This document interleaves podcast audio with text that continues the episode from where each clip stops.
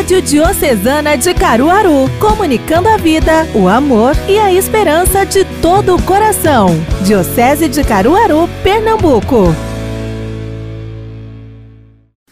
Nós ouvimos na primeira leitura a narrativa de uma cena muito conhecida, uma das páginas do Velho Testamento, das mais famosas, exatamente porque nos fala de uma experiência de Deus. O profeta Elias que experimenta a presença de Deus na sua vida através da brisa leve, da brisa passageira. Mas o contexto é muito interessante, porque havia um período de perseguição aos profetas, havia um desprezo pela religião. Tudo era essencial na vida do povo, menos a religião. Qualquer coincidência, qualquer semelhança é mera coincidência. Os profetas e sacerdotes haviam sido banidos, excluídos da sociedade. E daquele modo o profeta Elias teve que se refugiar numa gruta e ali ficou literalmente intocado, até que ouviu em seu interior a voz imperativa de Deus que lhe dizia: Saí e vem para fora. Algo bem distinto e contrário do que nós temos ouvido atualmente. Fique em casa, não saia. E o profeta então é impelido por Deus a sair, assumir a sua vida, a sua condição de ser sinal de Deus naquele tempo difícil, dividido, de negação de Deus, de negação da fé. Elias sai, procurando aquele que o impeliu a sair.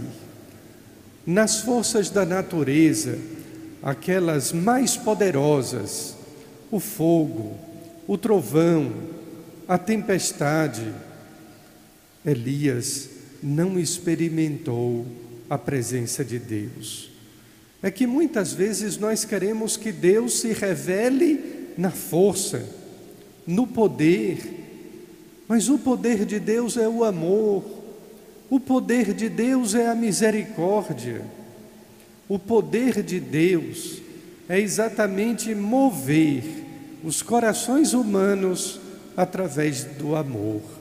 E não existe outra manifestação não existe uma prova de amor maior de Deus do que na cruz. Ali está não a fraqueza de Deus, mas a força de um Deus que entrega a sua vida por amor, e por amor redime a condição humana marcada pelo pecado para trazer-nos até Ele, para levar-nos até Ele. Desse modo, o profeta Elias, então, na brisa suave, ele faz a experiência. Deus está aqui, na suavidade, na mansidão, na leveza.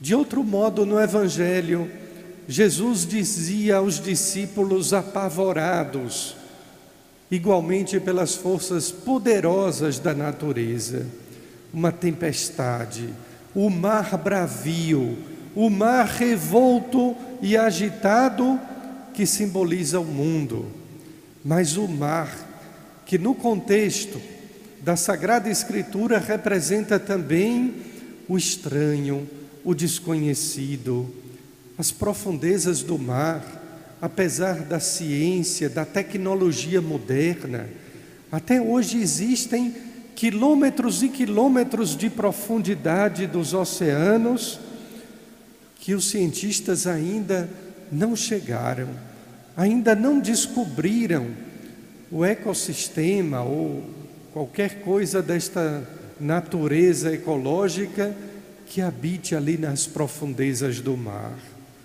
lugares ocultos, lugares de vida desconhecida e, portanto, também lugar do medo.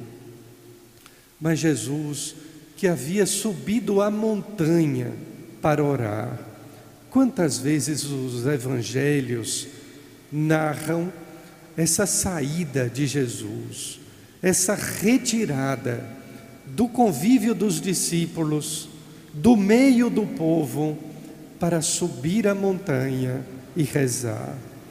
Feliz de quem encontra um tempo diário para se retirar, no silêncio, na intimidade do seu quarto, na reserva de algum cômodo da sua casa, para rezar, para fechar os olhos e se colocar diante de Deus, para que Deus também se coloque em sua vida. Pois bem, Jesus, que era Deus, tantas vezes fazia isso. Muitas vezes, diante do mar da vida, agitado, bravio, revolto, nós achamos que Jesus nos abandonou, que ele subiu a montanha do céu e virou as costas para nós, deu de ombros para a nossa humanidade. Mas não, diante do grito dos discípulos, Jesus desce exatamente para lhes dizer: coragem, sou eu. Os profetas não tiveram a felicidade de conhecer nem de ouvir Jesus. Os profetas o anunciaram, o predisseram, mas a si mesmo tiveram coragem, como Elias que teve que sair da gruta e saiu apenas pela fé. Os discípulos tiveram algo mais, muito mais. Conheceram o Verbo encarnado, o Filho de Deus, que lhes dizia: coragem, sou eu. Quantas vezes em nossa vida nós precisamos, pela fé, ouvir, não com o ouvido auricular, não com os tímpanos do ouvido, mas ouvir com os tímpanos do coração essa expressão do próprio Cristo. Tenha coragem, tenha coragem, não tenha medo. Quantas pessoas tiveram fobias, crises de medo nesse tempo de pandemia? Parece que a pandemia afetou e testou a fé de muitos cristãos que ficaram literalmente apavorados, amedrontados: serei eu que vou morrer? E quanto mais ficávamos tristes, abatidos e medrosos, mais os canais de televisão utilizavam desse artifício do medo para convencer as pessoas a ficarem trancadas. Mas Jesus é aquele que desce da montanha. Esse evangelho não é a narrativa de um milagre. Quantas vezes também nós queremos ter um encontro com Deus que caminha sobre as águas. Queremos testar, provar a Deus. Se és verdadeiramente Deus, manda-me que eu vá ao teu encontro. Se és verdadeiramente Deus, alcança-me esta graça. Se és verdadeiramente Deus, faze-me este milagre. Não, não, Deus não trabalha desse modo. A operação de Deus é por amor, é a Sua vontade que nós rezamos no Pai Nosso seja feita a vossa vontade. Não é a minha, não são meus desejos, não são os meus caprichos. Por isso, duvidem de uma igreja ou de qualquer religião que prometa somente milagres, mas creiam na igreja que lhes ensina a fazer a vontade de Deus, seja ela qual for, é sempre para o nosso bem, será sempre para a nossa felicidade. Não coloque Deus à prova, isso é falta de fé. E o Evangelho de hoje não está tratando do milagre de Jesus que caminhou sobre as águas. Ele é Deus, ele tem o poder sobre a natureza, tem o poder sobre qualquer um de nós. O milagre de Jesus não foi acalmar a tempestade do mundo. O milagre de Jesus foi exatamente de fazer com que os discípulos acreditassem nele. E por isso, Jesus diz a Pedro, repreende a Pedro. Essa é a repreensão, é o carão mais sério, mais grave que Jesus pode nos dar. Por que duvidaste? Por que você tem dúvidas no coração? É pouca fé ou é falta de fé? E dessa maneira, então, Pedro é chamado a ser realmente aquilo que ele era projeto, de ser pedra, não de tropeço, mas de ser pedra de alicerce, de construção, de ser o homem da fé, o homem que congregaria, que uniria a fé dos apóstolos. Nós também somos chamados a ter fé, a não duvidar, porque a dúvida é inimiga da fé. A dúvida geralmente é semeada pelo demônio. Quando nós estamos passando uma crise, uma dificuldade, um problema, uma dor ou um sofrimento, e ocorre aquele pensamento em nosso coração: mas você reza tanto, mas você é tão bom, tão dedicado a Deus, e Deus agora lhe esqueceu, lhe abandonou. Não tenham dúvida, é o maligno semeando o joio no seu coração para que você duvide. Pedro creu e caminhou na direção de nosso Senhor, caminhando sobre as águas. Mas o que Jesus realmente nos diz é que caminha não sobre as águas, caminha com os pés firmes no chão. Quem tem fé, caminha com os pés firmes no chão. Quem tem fé e olha para o céu, caminha com os pés firmes no chão. Quem, apesar das dores, dos sofrimentos, tem fé e se sente amparado pelo Cristo crucificado. É assim, queridos irmãos, não é simples, mas é uma questão de fé. A oração da coleta, e aqui termino a homilia, nos apresentava uma oração que reúne todas as intenções desta Santa Missa e a intenção do bispo. O bispo reza essa missa de 6h30 na intenção de todo o povo da diocese de todos os seus diocesanos, leigos e leigas, padres e diáconos, católicos e não católicos.